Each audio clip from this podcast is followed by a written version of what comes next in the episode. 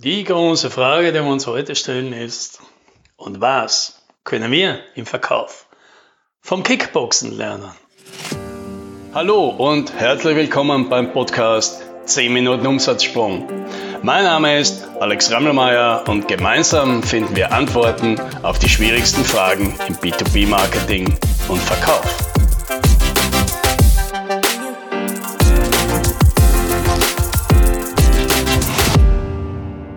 Es ist schon eine ganze Weile her, also boah, 27, 28 Jahre, irgendwas in der Art.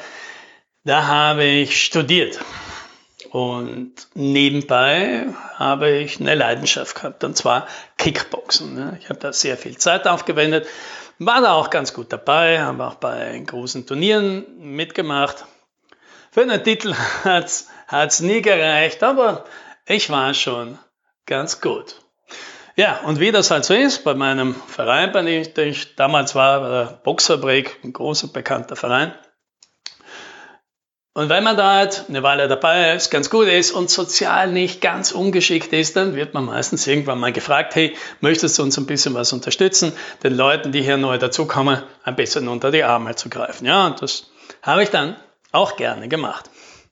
Ja, da ist mir etwas aufgefallen dann in dieser Zeit als, als Trainer, weil ich konnte mich ja sehr gut da noch erinnern, wie ich angefangen habe. Und mit Kickboxen anfangen, das ist wirklich eine frustrierende Erfahrung. Die Fortschritte sind am Anfang sehr zäh und die Fehler tun alle weh, aber richtig weh. und dachte ich mir, ja, vielleicht kann ich da was dazu beitragen, dass es halt nicht für alle so eine schwierige, so ein schwieriger Start ist, bei dem ja natürlich auch ganz viele relativ früh aussteigen, weil sie einfach diese, diese, diese mühsame Zeit, die man da halt am Anfang braucht, um reinzukommen, halt nicht überwinden wollen, weil sie halt auch oft kein Licht am Ende des Tunnels sehen. Und das ist nachvollziehbar. Denn es gibt ja mal eine relativ einfache Strategie, wie, wie du jetzt im Kickboxen vorgehst. Ja, das heißt, du schaust dir mal deinen Gegner an und jetzt ist er entweder kleiner als du, dann heißt das, du hast wahrscheinlich einen Reichweitenvorteil. Ja, das heißt für dich, die grundsätzliche Strategie wird sein, den anderen auf Distanz zu halten deine höhere Reichweite ausnutzen und Schläge auszuteilen, ohne idealerweise selbst was zu kassieren. Ist es genau umgekehrt? Bist du der Kleinere, dann ist es wahrscheinlich so, dass in der gleichen Gewichtsklasse du dafür ein paar Muskeln mehr hast.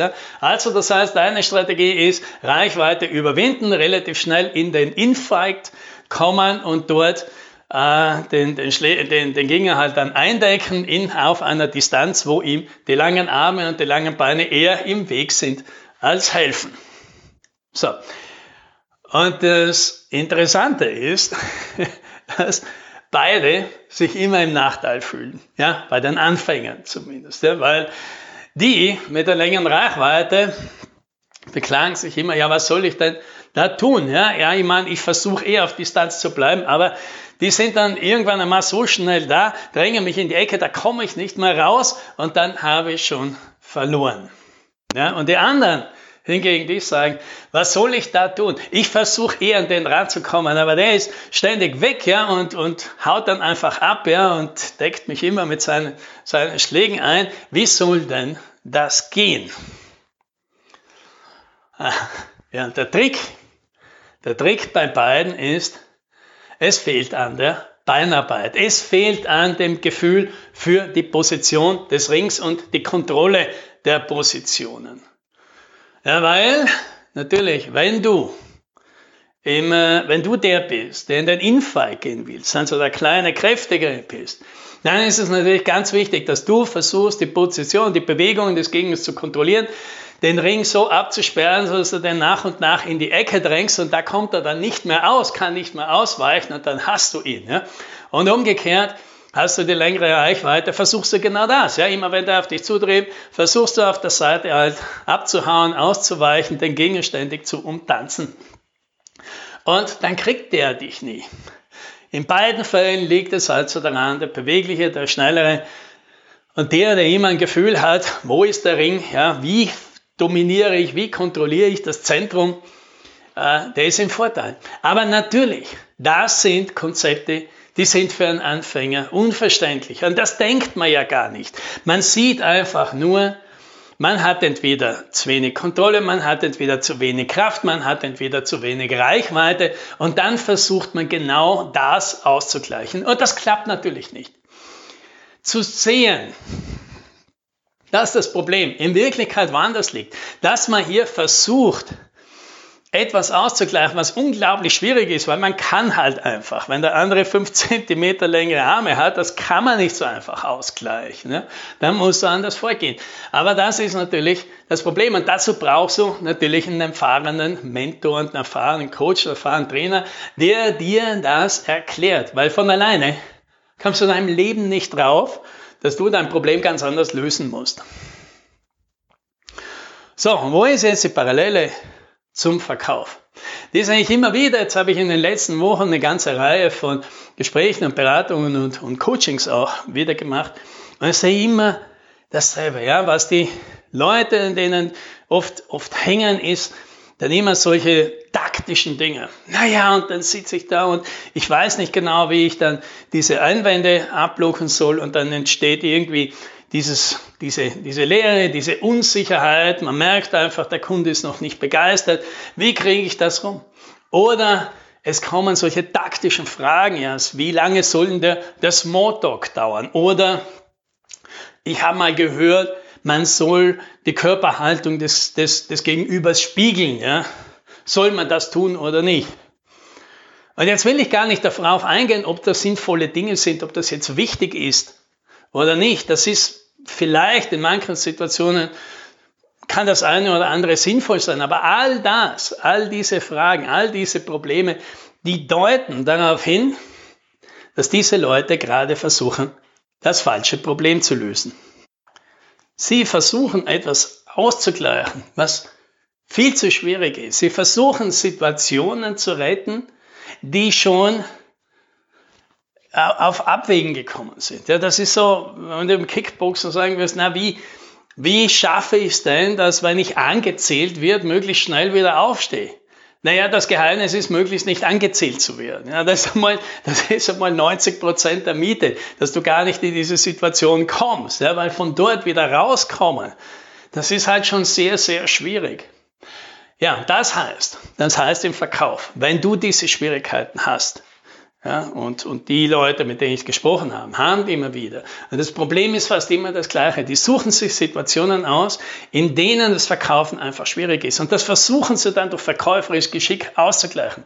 Statt von vornherein zu versuchen, in die Situation zu kommen, sich die Voraussetzungen zu schaffen, mit denen sie mit den vorhandenen Skills erfolgreich sein können. Und das heißt, das heißt, Du musst schauen, dass du einfach zum richtigen Kunden, zum richtigen Zeitpunkt mit dem richtigen Angebot kommst. Dann wird das Verkaufen plötzlich ganz einfach. Und ich, ich persönlich, ich mag's einfach. Ich kann's mir im Verkaufen nicht einfach genug machen. Ich habe nicht das Bedürfnis, mir unglaublich hohe Verkaufschallenges zu machen, die ich dann vielleicht mit, äh, mit überragenden Fähigkeiten dann irgendwie noch schaffe. Ja? Das ist nicht mein Anspruch. Mein Anspruch ist es, so solche unfaire Vorteile von vornherein zu haben, dass ich mir ganzen Haufen Fehler erlauben kann, die ich auch immer wieder mache, und es trotzdem noch gut über die Runden bringe und einen Abschluss mache. Und das heißt, das heißt, falls du manchmal drüber nachdenkst und das Gefühl hast, du kommst da jetzt irgendwie nicht weiter, dann ist einfach wahrscheinlich die Herausforderung, die du dir gerade machst, zu groß. Mach's dir einfacher. Such dir Kunden, die viel, die wahrscheinlich das brauchen, was du hast. Mach dir ein Angebot, das für die Kunden sofort attraktiv wirkt und schau, dass du zum richtigen Zeitpunkt dort, dorthin kommst. Und natürlich, nein, das ist nicht ganz einfach. Da muss man natürlich im Vorfeld schon mal vorarbeiten. Und das ist natürlich nicht immer der most sexy thing, genauso wie im Kickboxen die Beinarbeit das ungeliebte Ding überhaupt ist. Aber wer das nicht drauf hat, der wird sich immer, immer schwer tun. Und genauso ist es halt im Verkauf. Wenn du deine Zielgruppe nicht klar hast, wenn du nicht weißt, wann ist wahrscheinlich der beste Zeitpunkt, bei wem anzuklopfen und wenn du nicht ein gutes Angebot dann gleich präsentieren kannst, dann machst du es dir einfach schwer.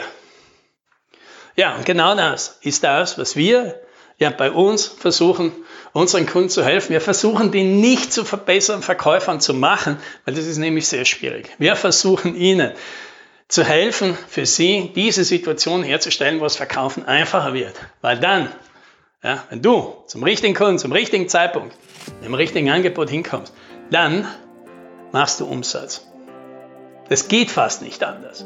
Ja, das. Das wünsche ich dir. Happy Selling.